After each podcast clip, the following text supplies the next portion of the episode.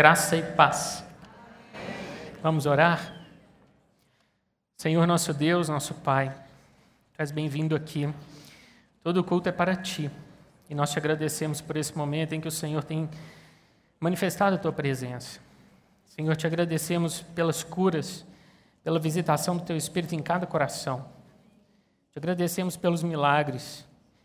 Te agradecemos que o Senhor tem operado em nossas mentes e no nosso interior. Espírito Santo, fica à vontade em nosso meio. Faz a tua obra nessa manhã. O que nós queremos é que o teu nome seja glorificado, Senhor.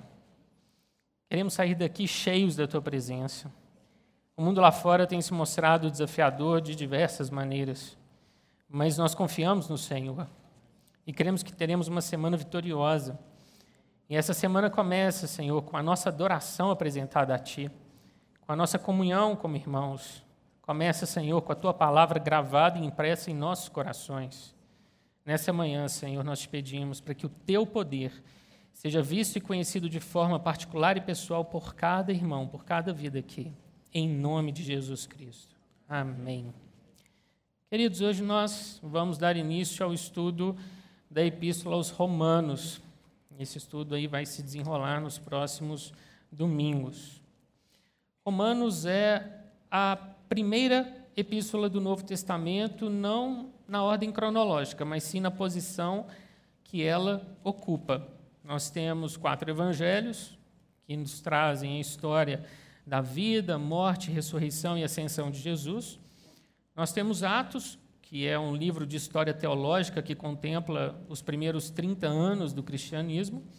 Em seguida, nós temos Romanos como epístola que abre, no cânon do Novo Testamento, o rol das cartas. E o Novo Testamento se conclui com um único livro essencialmente profético, Apocalipse. Então, hoje nós vamos trazer aspectos introdutórios dessa carta da Epístola aos Romanos. E ela é a primeira justamente porque lança o fundamento teológico para todo o plano da salvação, que nós vamos ver se desenrolar nas epístolas seguintes. Daí ela, ela ser tão extensa, profunda e sistemática. A Epístola de Romanos ela é a obra-prima do apóstolo Paulo, justamente por tudo aquilo que ela aborda. Temas como pecado, salvação, lei, graça, justificação, moralidade, santificação, nenhum tema da Bíblia fica de fora de Romanos. Tanto que alguns a chamam de constituição do cristianismo. Agostinho de Hipona, no século V, Martim Lutero, no século XVI, John Wesley, no século XVIII, todos chegaram à firmeza da fé cristã pelo impacto de Romanos em suas vidas. Todos os reformadores, aqueles que trabalharam para fazer e disseminar a reforma protestante, entendiam Romanos como a chave divina para a compreensão de toda a Escritura. O apóstolo Paulo começa apresentando para nós que todos estão debaixo do pecado, todos estão condenados e precisam da salvação em Cristo, da justificação e da santificação. Dessa forma, Paulo nos ensina que pelas obras da lei ninguém pode ser salvo. Paulo também nos apresenta um, talvez uma das revelações mais profundas da sabedoria de Deus do Novo Testamento, que é o lugar de Israel no coração do Senhor mostrando para nós que a rejeição de Israel ao Messias, ela não é total nem final, ela é temporária. Os capítulos 9, 10 e 11 de Romanos revelam para nós como Deus vê Israel e como Israel será restituído até que nós, gentios, entremos nessa plenitude de salvação. Então, Israel também será salvo. O apóstolo Paulo aborda um tema que é muito sensível para os romanos, que é o poder. Os romanos se vangloriavam dos seus heróis, dos seus deuses, o panteão greco-romano era gigantesco, e se vangloriavam de ter acima deles os Césares. Tanto que era uma grande honra para uma cidade romana receber a autorização para fundar um templo dedicado à adoração de César. E Paulo mostra que existe um que tem mais poder do que qualquer César ou qualquer outro herói ou mito romano. Este é Deus. Só Ele tem poder para salvar, vivificar, justificar, santificar e glorificar até mesmo o pecador mais miserável. O apóstolo Paulo também, lançando os fundamentos da justificação, nos mostra que a nossa vida não deve parar no momento da salvação. Precisamos nos santificar, desenvolvendo a nossa fé e vivendo para Deus uma vida reta, pura e santa, que é aquilo que o Senhor espera de nós. Paulo também fala acerca da nossa união com Cristo. Por vários versículos nós vemos a expressão em Cristo sendo mencionada. Isso significa que nós estamos unidos com Jesus na sua morte, onde o nosso ego, os nossos pecados foram suportados por ele, levados por ele, e estamos também unidos com ele na ressurreição, porque nascemos novamente, não para a nossa vida pregressa, mas para uma nova vida. Dessa forma, nada poderá nos separar do amor de Deus que está em Cristo Jesus, nosso Senhor. Queridos, posto isso, convido você a abrir sua Bíblia no livro de Romanos, no capítulo 1, versículo 16.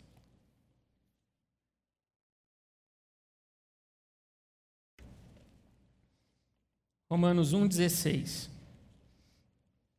Pois não me envergonho do Evangelho, porque é o poder de Deus para a salvação de todo aquele que crê nós normalmente entendemos o Evangelho como mensagem falada ou como mensagem escrita.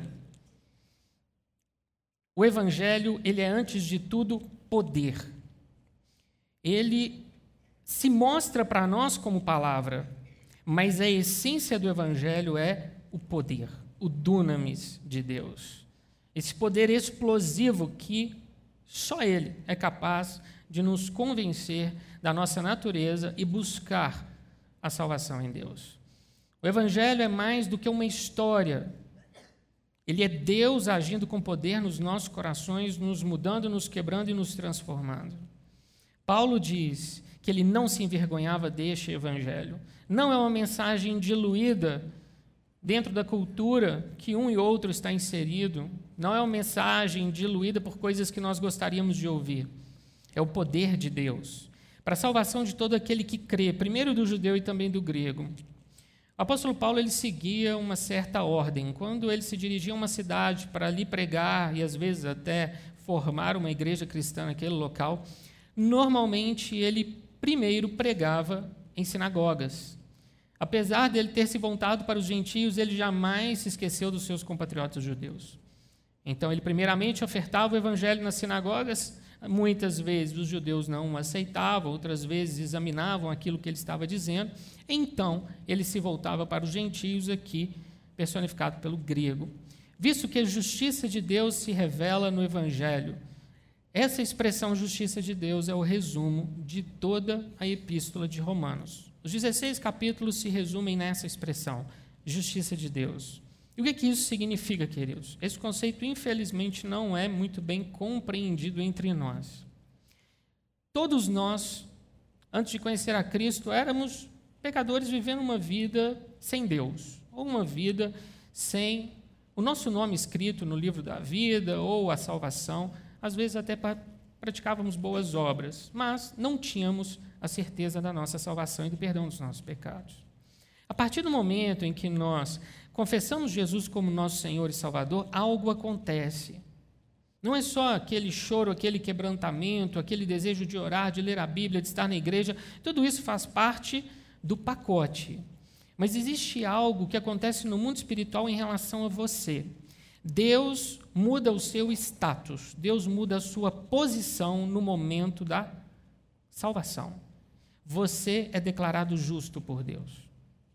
O que isso significa? Deus é um reto juiz, assentado em um trono de justiça e direito, Salmo 89, 14.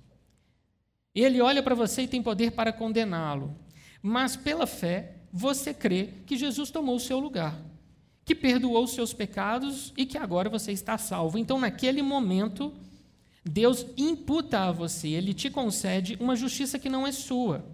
Jesus é justo, você não. Então ele pega a justiça de Cristo e coloca sobre você. E então, a partir daquele momento, você é declarado justo. Você nunca vai ver na Bíblia o Senhor dizendo que ele está justificando o crente. Não. Uma vez salvo, o crente já está justificado. Você é justo, você não está se tornando justo. Às vezes nós confundimos justificação com santificação. Isso foi um embaraço para mim durante muitos anos da minha vida cristã. Eu, por algum motivo que eu cometesse algum erro, ou algo que eu entendia que tinha entristecido o Espírito Santo, no meu coração eu achava que Deus de alguma forma tinha virado as costas para mim, ou que eu tinha que trabalhar para poder restaurar minha comunhão com Deus, porque eu havia perdido, havia quebrado, então eu tinha que conquistar a atenção de Deus novamente. Querido, você pode ser mais ou menos santo, mas você nunca vai ser mais justo ou menos justo. Você é justo, ponto final. E a justificação é um conceito tão importante que ele é a solidez, a base, o fundamento da nossa fé. A santificação é um processo. A justificação não, é um ato. É uma declaração de Deus no momento em que você confessa Jesus como seu único e suficiente Salvador. Da mesma forma que, após vivermos uma vida de santificação, seremos glorificados. E 1 Tessalonicenses 4 fala que será num abrir e fechar de olhos, ao soar da última trombeta, os mortos em Cristo ressuscitarão e nós, os vivos, seremos arrebatados para o encontro do Senhor Jesus nos ares. A glorificação se dá num momento, assim como a justificação. É um piscar de olhos, é muito rápido. Esse corpo mortal que nós temos é revestido de imortalidade. Mas durante, entre a justificação e a glorificação, nós temos um processo chamado santificação. Queridos, não confundam uma coisa com a outra. Vamos lá para 2 Pedro, capítulo 2, versículo 7. 2 Pedro 2, 7.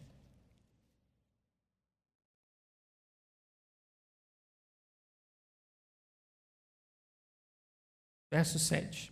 E livrou o justo Ló, afligido pelos, pelo procedimento libertino daqueles insubordinados. Justo Ló. Porque este justo, pelo que via e ouvia quando habitava entre eles, atormentava sua alma justa, cada dia por causa das obras iníquas daqueles. Então Ló era justo, era justo de novo, alma justa. Em dois versículos, várias vezes a justiça é mencionada. Lá em Gênesis 15, Abraão é declarado justo. Abraão creu em Deus e isso lhe foi imputado por justiça. Gênesis 15, 6. Então, era, é pela fé que nós somos declarados justos. Voltando lá em Romanos, nós vemos que esse é o padrão, 1,17. Visto que a justiça de Deus se revela no Evangelho de fé em fé, como está escrito, o justo viverá por fé. Uma citação de Abacuque 2,4. Ló servia ao Deus do seu tio Abraão. Abraão foi imputado justiça a ele porque ele creu, porque ele tinha fé, e a Bíblia declara que Ló era justo. A Bíblia não faria essa declaração se Ló também não cresce em Deus. Só que o procedimento de Ló foi o melhor? Não. Ló era justo. A Bíblia fala que Abraão deu a ele a chance de escolher para onde ele queria se mudar. E a Bíblia diz que Ló olhou para as campinas regadas do Jordão. Ele cobiçou uma terra muito boa, só que extremamente imoral e pervertida. As cidades daquela região eram todas elas muito ruins. Então ele cobiça algo, cobiça uma região que não era boa para se viver, mas ali ele desenvolve a família dele. Quando batem aqueles homens na porta da casa dele, querendo tomar para si os anjos do Senhor que estavam ali com Ló, ele oferece as suas filhas. Não, pega elas, faz o que vocês quiserem com elas. E depois Ló se torna pai e avô dos próprios filhos. Por várias vezes nós vemos que Ló teve problemas com a santidade, em seguir um padrão de moralidade que Deus aprova. Mas ele era justo. Querido, isso aqui é um exemplo extremo. Nós temos que seguir a Ló na sua justiça, mas não no seu comportamento, naquilo que ele pecou. Isso é para que você saiba que justiça e santificação são duas coisas distintas. O Senhor espera que nós sejamos santos. E nós vamos partir deste fundamento: somos justos. Capítulo 3 de Romanos, versículo 28. Concluímos, pois, verso 28, que o homem é justificado pela fé, independentemente das obras da lei. E por, é porventura Deus somente dos judeus, não é também dos gentios? Sim, também dos gentios. Visto que Deus é um só, o qual justificará por fé o circunciso e mediante a fé o incircunciso. O Senhor está dizendo aqui que judeus circuncidados e gentios incircuncisos que somos nós, alcançam a justiça de uma única forma. Não é pelo nosso mérito pessoal, é pela fé. Somente pela fé. É interessante porque muitas vezes, durante a história, os judeus se estribaram no fato de terem um templo, de terem uma arca, de terem sacerdotes, de serem prósperos, de terem alargado suas fronteiras nos dias de Davi, de terem tido um homem como Davi, de terem o Deus verdadeiro falando com eles. E muitas vezes acharam que tudo isso seria capaz de salvá-los. E muitos confiaram na circuncisão. E Abraão, que é chamado de pai dos judeus, também se tornou nosso pai. Por quê? Abraão foi justificado pela fé em Gênesis 15. E a circuncisão só veio em Gênesis 17. A circuncisão veio como confirmação de que Abraão era justo. Não foi pela circuncisão que Deus salvou Abraão.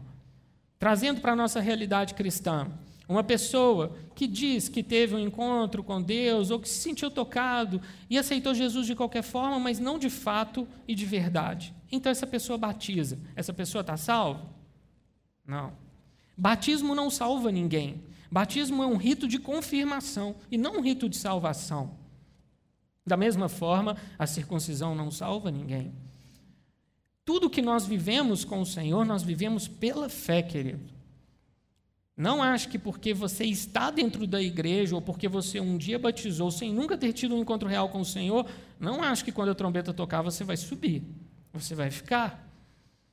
A palavra fala que Deus conhece aqueles que lhe pertencem e Ele sabe quais são as ovelhas do seu aprisco. Se somos de fato filhos ou não. E o sinal que o Senhor nos dá é o Espírito Santo habitar em nós. Este é o sinal de que somos selados e de que, de fato, estamos salvos. O Espírito Santo habita em nós.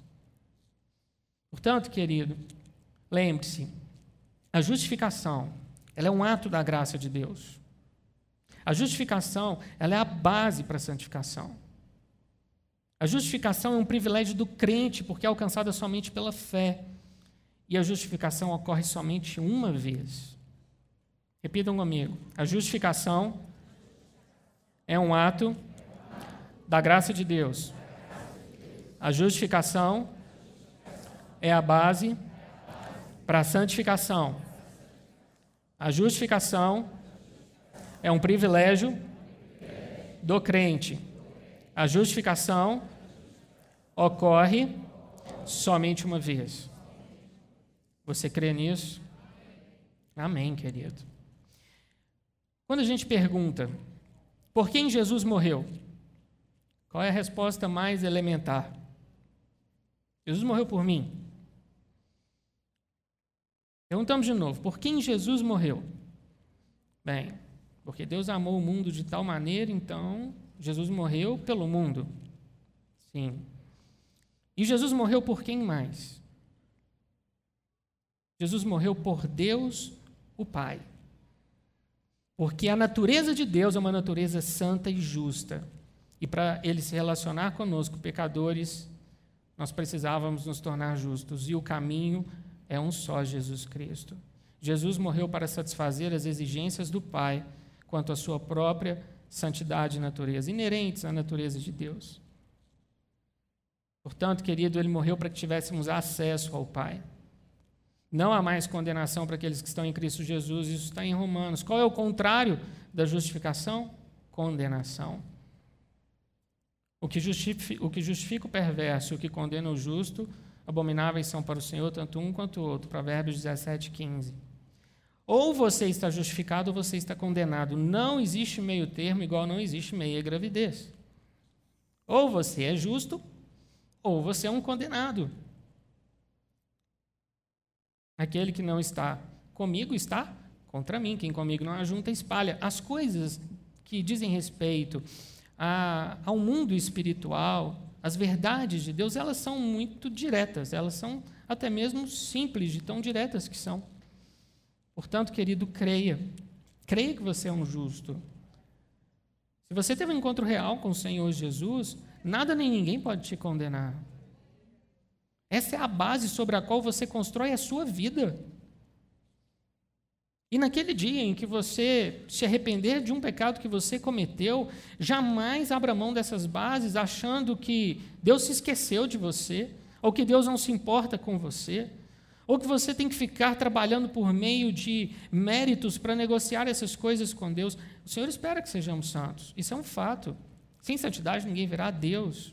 Jesus viveu em santidade e ele é o nosso modelo e nosso referencial. Porém, nós também erramos.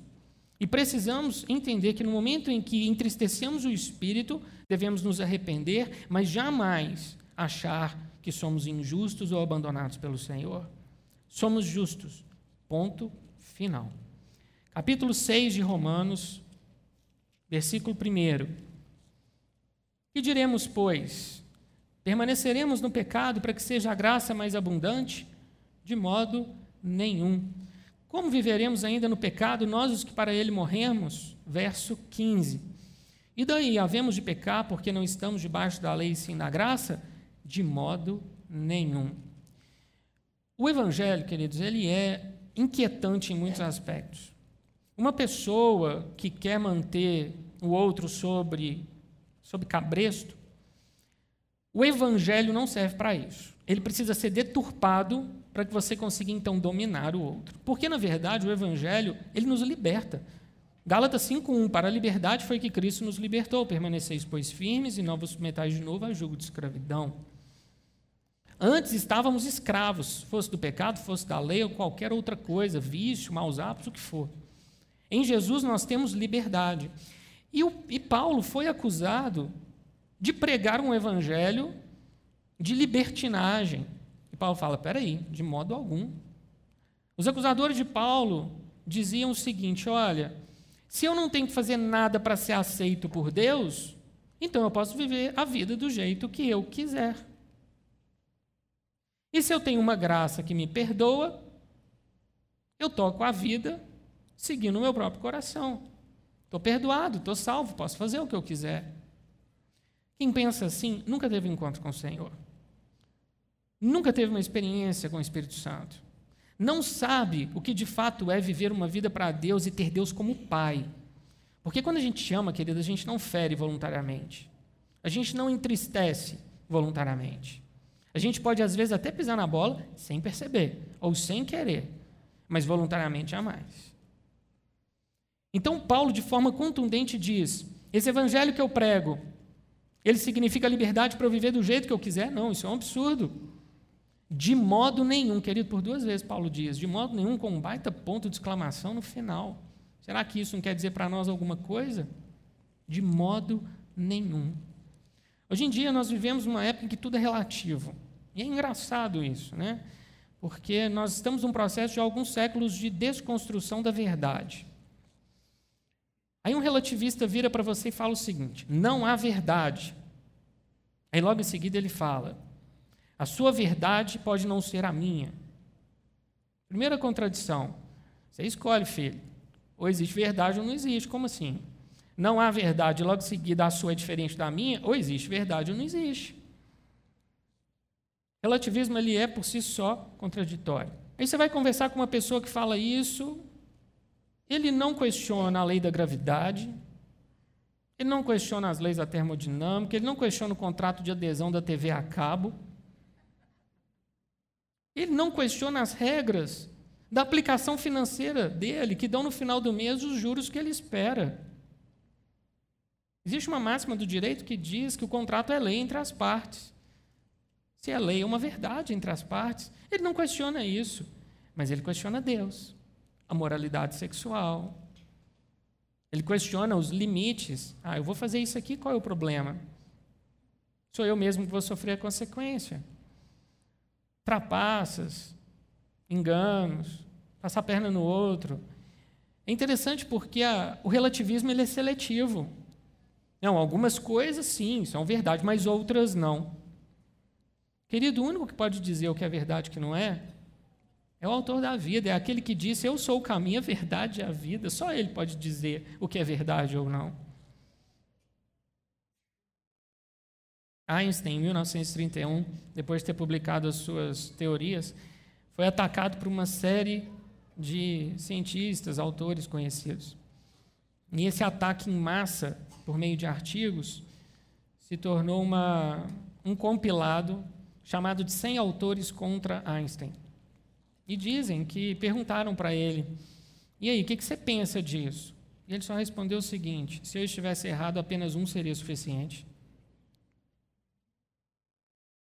A Bíblia tem sido atacada durante muitos anos, querido, mas ela continua sendo inerrante, infalível, autoritativa, inspirada e cheia de poder para mudar a sua vida. Não existe nenhum outro livro como as Sagradas Escrituras. C.S. Lewis, escrevendo o livro Problema do Sofrimento, disse: A liberdade que o jogador de xadrez tem de jogar xadrez depende da rigidez das casas e dos movimentos. Não existe um jogo de xadrez sem regras.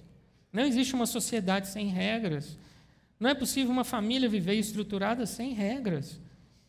E as regras nós encontramos aqui, na palavra de Deus. Não existe nada que se compara à palavra de Deus. Querida, ela confronta a mim e a você no que nós temos de pior. Ela nos quebra e depois ela revela um amor que nos constrange, que nos cura, que nos liberta e nos salva. É a palavra de Deus e ela não é relativa, ela é absoluta. Ela é a verdade. Ela não contém a verdade, ela é a verdade. Essa é a palavra de Deus.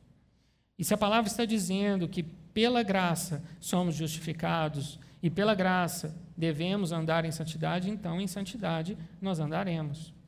Paulo diz lá em Gálatas: andai no espírito e jamais satisfareis as concupiscências da carne. Eu não sei você, mas eu já tentei durante muitas vezes inverter esse versículo.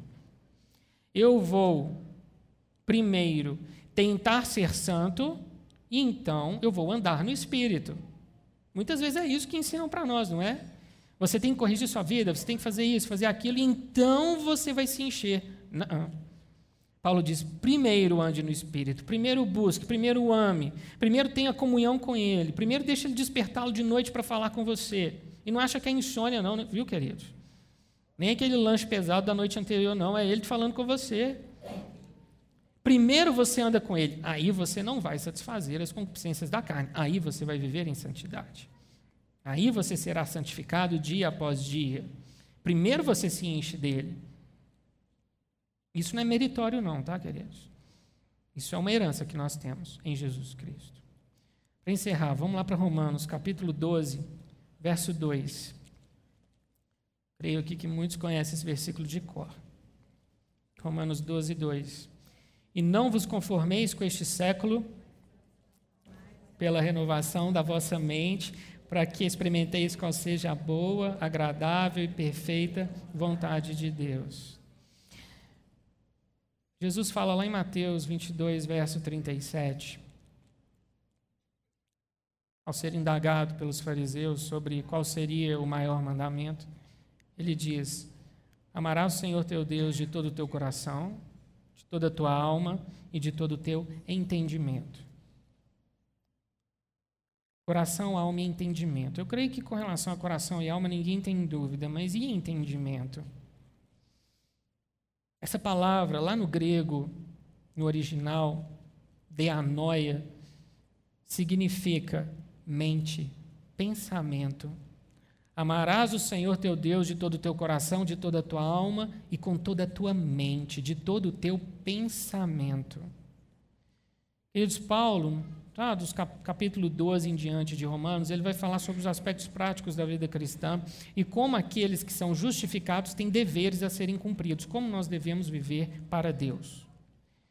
E ele nos dá aqui, queridos, em apenas um versículo, o caminho. Renove a sua mente. Ame o Senhor com a sua mente. Encha a sua mente de Deus. Concentre-se em Deus. Pense em Deus. Viva a sua vida olhando para o alvo, para o alto, que é Cristo. Para encerrar, eu gostaria de compartilhar um testemunho com vocês. Nos meses de março e abril desse ano, eu estava com um problema em minhas mãos. Era uma situação que eu precisava resolver e ela já se arrastava há algum tempo. E eu estava orando em relação àquilo e fazendo tudo que estava ao meu alcance para tentar resolver essa questão. E durante 60 dias eu tentei. Eu digo para vocês, eu tentei de verdade. Mas eu não consegui. E eu fiz tudo o que eu podia. Então, quando estava ali mais ou menos completando dois meses, eu já estava cansado, e eu orei. Fui para um canto, era uma 10 da manhã, de um dia de semana.